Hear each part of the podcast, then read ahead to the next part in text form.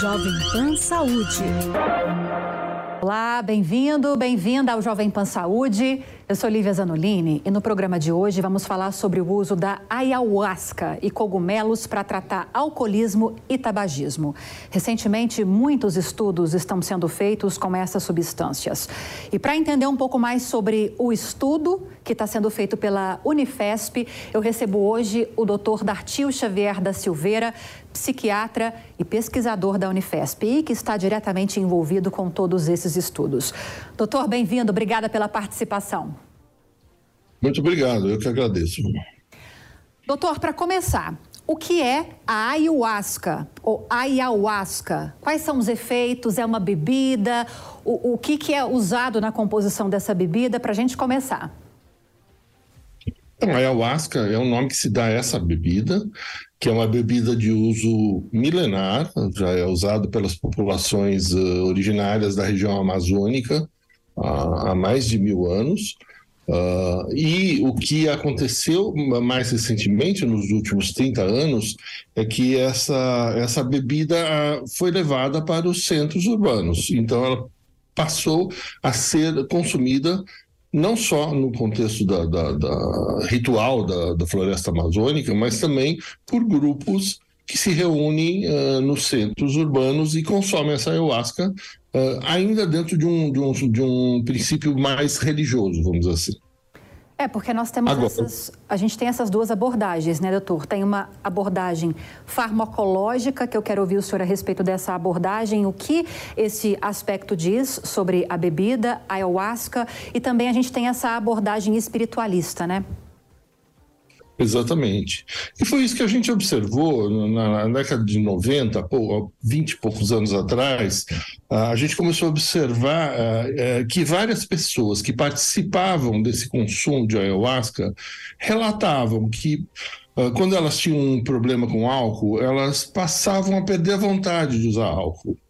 Outras pessoas relatavam que elas eram meio deprimidas, mas que depois que elas consumiam ayahuasca, essa depressão melhorava.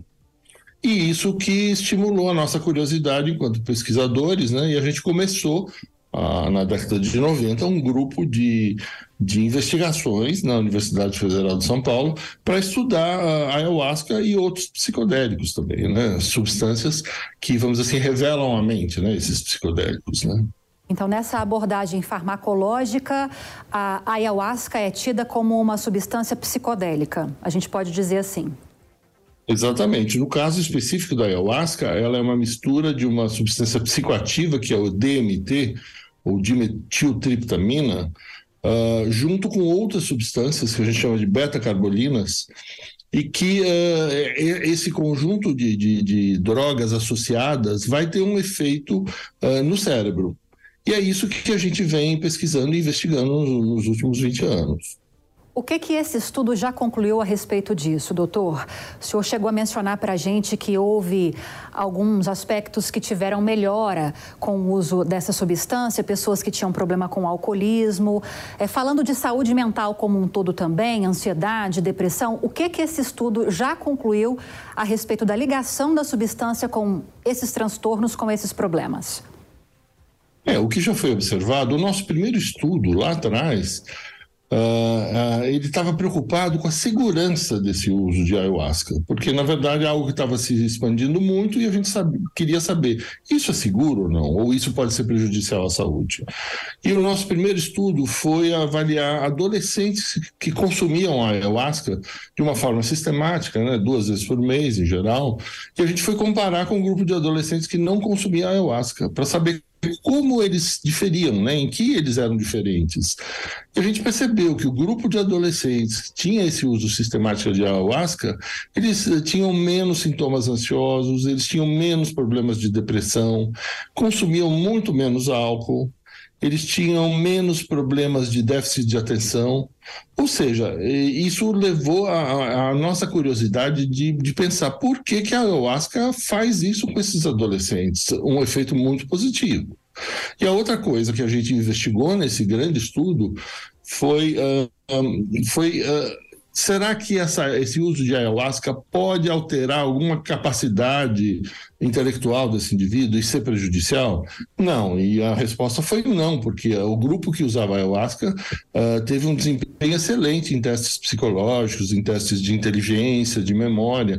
Então, comprovando uma segurança do uso de, dessa substância. Né? É quando a gente fala de uso dessas substâncias, é, é, preocupa muito às vezes a dosagem, né, doutor? Porque é preciso que haja uma dosagem específica. Se ultrapassar aquele limite, pode trazer algum tipo de problema. O estudo menciona questões nesse sentido? Sim, isso é, é, bastante bem controlado na medida em que a gente tem uma tradição de uso ritual religioso. E as pessoas que coordenam esses centros, os xamãs ou os coordenadores de centros, de, de ayahuasqueiros, eles são muito preocupados em dar uma dose adequada. O indivíduo não vai consumir uma dose que ele quer, uma dose acima do que, que ele deveria. Né? Mas, de qualquer jeito, não é uma substância perigosa. Né? O máximo que pode acontecer se ele exagerar na, na, na quantidade é, ele se sentir um pouco mal. Ele tem alguns efeitos colaterais, mas, mas não é uma droga que tem um risco à, à vida do indivíduo. Né? Doutor, é, o senhor explicou no início que se trata de uma substância alucinógena, né? Quais são os efeitos para quem utiliza? Só para a gente conseguir entender bem, dá para traduzir de alguma forma? Então, do ponto de vista farmacológico, elas estão no grupo das substâncias alucinógenas, junto com a psilocibina dos cogumelos, junto com o LSD, que é o ácido lisérgico, Uh, e assim por diante. Só que, uh, na verdade, os efeitos dela não são exatamente uh, alucinatórios apenas. A pessoa pode ter visões, o que seria um efeito alucinatório, mas ela pode não ter nada disso, e ela tem simplesmente uma modificação da percepção da realidade. É como se ela entrasse em contato com aspectos subjetivos inconscientes dela, aspectos psicológicos que estavam ali escondidos, que ela não tinha muito acesso, e ela passa a se dar conta de muitas coisas a respeito de si mesma, de si mesmas e dos outros também. Agora, doutor, é, esses estudos estão sendo realizados para saber o alcance é, na parte de saúde dessa substância. Um deles é o que o senhor, inclusive, está citando aqui para a gente. Não há ainda nenhum tipo de comprovação, mas como uma terapia alternativa, por exemplo, já existem profissionais que indicam a bebida ayahuasca ou não? Olha, o que tem acontecido, embora não seja uma indicação formal, vamos dizer assim, do ponto de vista médico, uh, mas a gente uh, vê muitos colegas uh, aconselhando pessoas que eles conhecem ou que estão passando por problemas a curarem esses centros ayahuasqueiros, porque eles já viram muita gente se beneficiar desse tipo de, de acompanhamento. Mas alguns estudos preliminares já, já são muito promissores, né? O nosso estudo foi o primeiro a mostrar uma, um, uma diminuição brutal do uso de álcool entre quem consome ayahuasca. Tem estudos do, da Universidade de, do Rio Grande do Norte mostrando um efeito antidepressivo, são estudos muito importantes, recentes. Ou seja, a, a, a, embora a gente não saiba tudo, os estudos preliminares já atestam que é uma substância muito promissora enquanto tratamento para diversos transtornos mentais. Mas seria um tratamento alternativo, doutor, é, é, associado aos tratamentos convencionais? É, a, alternativo, o termo pode levar a uma má interpretação, né? Porque parece que é uma coisa meio fora da, da, das, dos dogmas, das normas da, da, da, da ciência. E, e, não é isso, ao contrário, a gente está usando todo o nosso conhecimento metodológico, científico, para tentar ver se ele é um tratamento efetivo mesmo, uh, e, e, não só uma coisa assim secundária, né? Então não é alternativo nesse sentido de secundário. Mas pelos dados que a gente tem até hoje, muito provavelmente esses tratamentos, eh, um tratamento à base de psicodélicos, no caso a ayahuasca, ele não vai poder abrir mão de, do, de, do uso de substâncias de remédios habituais. Seria um tratamento que vai complementar o outro. Né? Sim. E na abertura do programa, inclusive, doutor Dartio, eu citei a ayahuasca e citei também cogumelos. Dá para a gente tratar as duas questões numa mesma cesta ou não? É, a substância cogumelos é uma e a ayahuasca é outra. É, são substâncias diferentes, mas Uh, como todos os psicodélicos, é, é nesse momento que estão surgindo várias pesquisas mostrando que vários deles têm muitos efeitos terapêuticos para vários problemas psíquicos. Sim. Existe algum conselho, alguma entidade que representa a profissão que já tenha se posicionado a respeito da bebida, doutor? O que, que eles dizem a respeito da utilização para esses tratamentos? Olha, no caso da ayahuasca, esse uso é sancionado pelo governo, é o uso ritual religioso de ayahuasca é algo permitido dentro de um contexto de, de liberdade religiosa, e isso não só no Brasil, como em outros países da América Latina, em outros nos Estados Unidos, Canadá, alguns países da Europa, ou seja, esse uso é autorizado do ponto de vista de uso ritual religioso. Do ponto de vista de uso, vamos dizer assim, terapêutico como remédio, isso ainda está em fase de pesquisa, mas vários locais do mundo já se posicionaram favoravelmente a partir desses resultados positivos que, que as pesquisas científicas têm mostrado. Doutor, eu sou uma completa leiga nesse assunto, por isso que eu faço perguntas muito óbvias. Eu tenho certeza que parte da nossa audiência, para não dizer boa parte, também desconhece a substância e os efeitos. Por isso eu pergunto: o acesso a esse tipo de bebida, onde conseguir? É fácil encontrar? No caso específico da ayahuasca, o acesso uh, que as pessoas em geral têm é através desses centros ayahuasqueiros religiosos. Daí o indivíduo procura um desses centros um, e a partir daí ele conversa com, com a pessoa que dirige aquele centro e essa pessoa vai avaliar a adequação ou não dele participar daqueles rituais. Né? Uh, no, do ponto de vista médico, isso não é vendido como um remédio. Por quê? Porque a gente ainda está numa fase de pesquisa. Né? Então, não existe exatamente uma clínica de tratamento baseada em ayahuasca.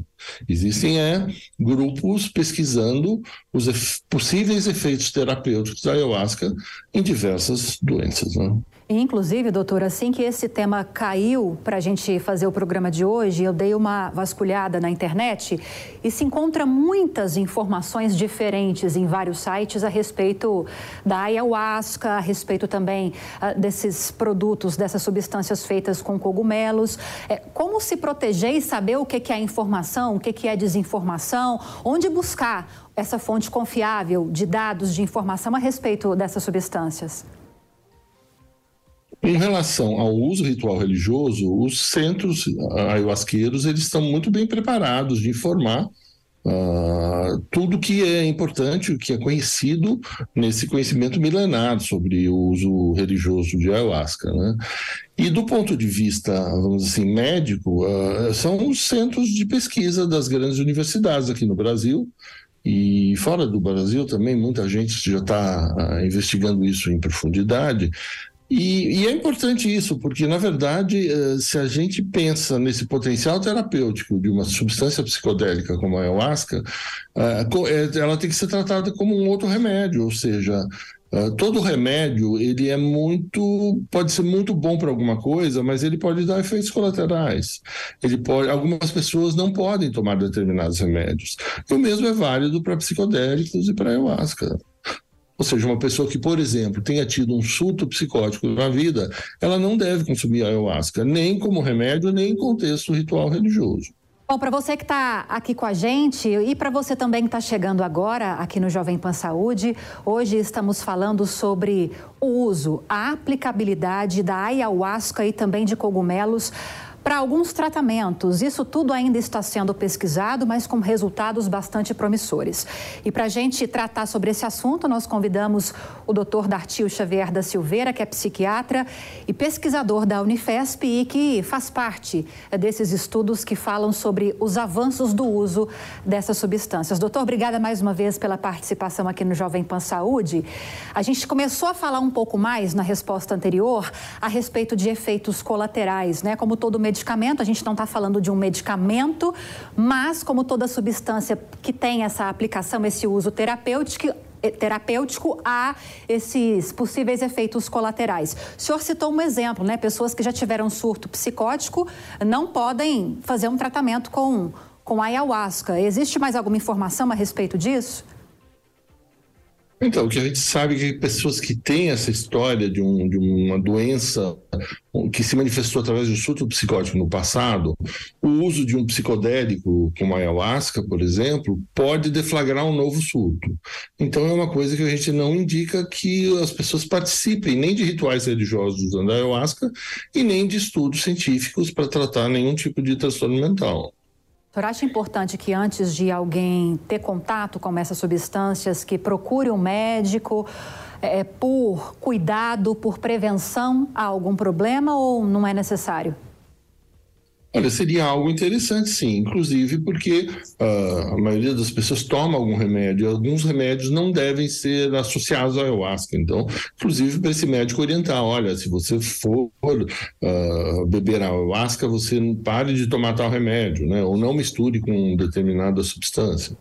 Agora, a maioria dos centros rituais, ritualísticos ayahuasqueiros os coordenadores são muito bem informados eles orientam as pessoas que frequentam os, aquelas sessões ah, o que elas devem fazer, quem não deve tomar, ou seja, não é assim, uma pessoa chega no centro e ela já é aceita e já dão ayahuasca para elas. Existe um cuidado mesmo dentro do contexto ritual religioso. O senhor deu um exemplo mais cedo sobre grupos de adolescentes que estavam participando desses estudos que estão sendo realizados, né? Existe alguma contraindicação eh, em relação à idade da pessoa ou não? Olha, o que a gente sabe a partir do uso ritual religioso é que muitos adolescentes, usando a ayahuasca de uma forma sistemática, uma ou duas vezes por mês, não apresentam problemas decorrentes desse uso. Ao contrário, muitos deles têm um desenvolvimento até melhor do que adolescentes que não usam a ayahuasca. Então, uh, isso mostra que é uma substância bastante segura, inclusive para uso em adolescência. E para uso preventivo, para prevenir algum tipo de problema, doutor, tem alguma questão abordada nesse ângulo, nesse estudo, ou não tem nenhuma aplicação nesse caso? No sentido de prevenção de doenças, isso não foi estudado ainda. Né? O que a gente só observou é que desses adolescentes que consomem ayahuasca em contexto ritual religioso, a, a frequência de, de problemas mentais do tipo depressão, ansiedade, uh, foi bastante menor do que na população geral. Então seria de certa forma até interessante, né, ter esse contato com, com uma substância, até como forma também de prevenir algum problema. Eu não sei se isso passa talvez como trata de alguma forma depressão e ansiedade, se pode ser uma forma de prevenir esses problemas no futuro, mesmo quem não tem nenhum tipo de contato com esses transtornos, ou, ou é vulgarizar demais tratar dessa forma, doutor? Olha, o que você falou é até possível que seja verdadeiro, só que a gente ainda não tem estudos comprovando isso. Né? Mas, de qualquer jeito, essa é uma nova linha de, de investigação que, que, merece uma atenção especial, sem dúvida. O senhor falou no início que tem quantos anos que essas substâncias estão sendo pesquisadas, doutor? Olha, o nosso centro na Universidade Federal de São Paulo, que é um dos pioneiros do Brasil sobre o uso de psicodélicos, a gente funciona desde a década de 90, há mais ou menos 25 anos a gente já vem pesquisando é, psicodélicos. E justamente o primeiro psicodélico que a gente começou a, a desenvolver pesquisas foi a ayahuasca porque no Brasil começou a haver uma, uma, ampliação muito grande desse uso por várias pessoas em contexto religioso. O senhor sente que há, às vezes, algum tipo de resistência para que seja mais difundido esse uso terapêutico, já que tantos estudos estão tão adiantados? O senhor sente que há esse entrave para que isso avance ainda mais? Existe ainda, hoje em dia menos, né? mas houve, a, a, a, até 20 anos atrás, existia muito preconceito contra isso, né? porque essas substâncias uh, psicodélicas eram vistas como substâncias passíveis de abuso, ou como se a pessoa pudesse ficar dependente disso. E, na verdade, não ocorre. As pessoas, ninguém fica dependente de ayahuasca, as pessoas não ficam dependentes de psilocibina, que é o princípio ativo dos cogumelos. São substâncias de uso mais experimental, recreacional. E ninguém fica viciado, vamos dizer assim, como fica, como as pessoas podem ficar viciadas em álcool, em tabaco, em cocaína. Sim. O senhor acredita que no futuro é, o uso dessa substância pode até passar por modificações assim que todos esses estudos forem extremamente conclusivos? Isso pode, por exemplo, de alguma forma ser vendido na farmácia? Ou o senhor acha que isso é, é, é adiantar demais todo esse processo? Isso pode demorar ou nem acontecer? Possível é, é possível que isso aconteça, que isso venha a ser vendido como um remédio. Agora, o que a gente não sabe é que exatamente o que faz esses efeitos benéficos da ayahuasca. Será que é só o efeito químico da substância no cérebro? Ou será que é o fato dela ter sido aceita por uma comunidade, no caso, uma comunidade religiosa, e ter mudado as redes de relacionamento delas? Ou seja, existem fatores além da farmacologia do, do da ayahuasca que também vão influenciar muito em como a pessoa vai se sentir. Né? Além da, da ayahuasca e dos cogumelos, doutor, até aproveitando que a gente está falando dessas substâncias, desses psicodélicos nessa abordagem farmacológica, existem muitas substâncias que estão sendo pesquisadas nesse sentido, que podem ter tantos benefícios, mas porque ainda necessitam de uma certa comprovação e ainda existe essa resistência de parte da comunidade médica, esses estudos não avançam. Existem muitas substâncias no nosso universo que ainda podem ser exploradas para esses tratamentos? Sem dúvida, sem dúvida nenhuma. Por exemplo, o LSD, é, no fora do Brasil tem muitas pesquisas também mostrando o possível efeito terapêutico dele para tratamento de alcoolismo, de quadros de ansiedade. Uh, a ibogaína, nós também fomos um dos pioneiros no, no, no mundo estudando o efeito positivo da ibogaína para transtorno obsessivo compulsivo, para dependência de cocaína. Uh, a gente tem um estudo que mostrou que dependentes de cocaína, 61% abandonaram o uso de cocaína a partir dessa, desse tratamento com ibogaína, que é um outro psicodélico. Né? E tem a ketamina, que é um outro psicodélico com características diferentes, e esse existe menos resistência da comunidade uh, científica. Por quê? Porque como é, ele é um anestésico amplamente utilizado por, pela medicina há muitas décadas, as pessoas não uh, relacionam ele com uma droga de abuso, embora ela possa ser usada em contextos, vamos assim, de, de festas, de, de baladas, né, o uso da ketamina, mas ela é um grande remédio também. E como não existia esse preconceito em torno da ketamina, a pesquisa com ketamina avançou muito. E hoje em dia ela já é vendida como um remédio, ela já é usada no tratamento de depressão resistente e no caso também de pessoas que têm ideação suicida, uh, ou seja, ela é uma, um grande preventivo de suicídio graças às pesquisas que foram desenvolvidas. E só foi possível isso porque não havia em torno da ketamina o mesmo preconceito que existe em torno dos outros psicodélicos. Né? O senhor trouxe uma informação agora há pouco que eu quero até reforçar aqui. Quando a gente fala dessas substâncias que a gente está focando aqui, é principalmente a ayahuasca, não se trata de uma substância que causa nenhum tipo de dependência. Isso já foi conclusivo nos, nesses estudos, então, doutor? Isso, nem a ayahuasca, nem a ibogaína e nem o LSD. Eles não são substâncias que causam dependências. Claro, eles podem ter problemas em algumas pessoas que têm predisposições, como, por exemplo, o uh, surto psicótico, que eu já mencionei. Né? Tem mais algum tipo de contraindicação? Uma mulher gestante, por exemplo, não teria nenhum problema em consumir a substância? Olha, de um modo geral, a gente tem essa cultura médica de uh, evitar qualquer tipo de medicação numa pessoa que está nesse estado de gestação. Por quê? Porque é a época de formação do, do, embrião, do feto, ou seja, muita vulnerabilidade, aquele cérebro, vamos dizer assim, está se formando. E qualquer, uh, qualquer substância externa, em princípio, poderia ser uh, nociva, mas não existem trabalhos mostrando problemas decorrentes desse, desse uso em gravidez. Né? A gente só não recomenda porque é uma grande área assim, desconhecida ainda. Né? O senhor acredita que a, a ayahuasca ela caminha para uma popularização, doutor? O que, é que o senhor vislumbra para um futuro recente, próximo nosso, por exemplo? Vai ser mais conhecida? Deve ser mais utilizada? O que, é que o senhor espera para os próximos anos em relação à substância? Olha, desde que foi autorizado, a partir de um trabalho nosso junto ao Ministério da, da Saúde e da Justiça, uh, na década de 90, foi autorizado o uso religioso de ayahuasca no Brasil, por ser justamente uma substância segura para utilização em contexto ritual religioso. E é claro que a partir daí isso pôde se, se ampliar, pôde se falar mais nisso e pôde também se debruçar sobre a ayahuasca enquanto um possível remédio, um potencial terapêutico. Né? Então existe essa tendência à ampliação, e mesmo porque a, a medicina, de um modo geral, e a psiquiatria mais em particular, ela chegou num ponto do desenvolvimento científico que a gente sente falta de novos paradigmas, de uma revolução. É por isso que se chama até, que eu acho verdadeiro, mas se chama de uma forma mais uh, chamativa, de revolução psicodélica. Porque eu acho que os psicodélicos são substâncias psicoativas que estão revolucionando a forma da gente pensar a psiquiatria, a forma da gente pensar os remédios. Então, isso é um evento muito importante dentro da história da, da medicina.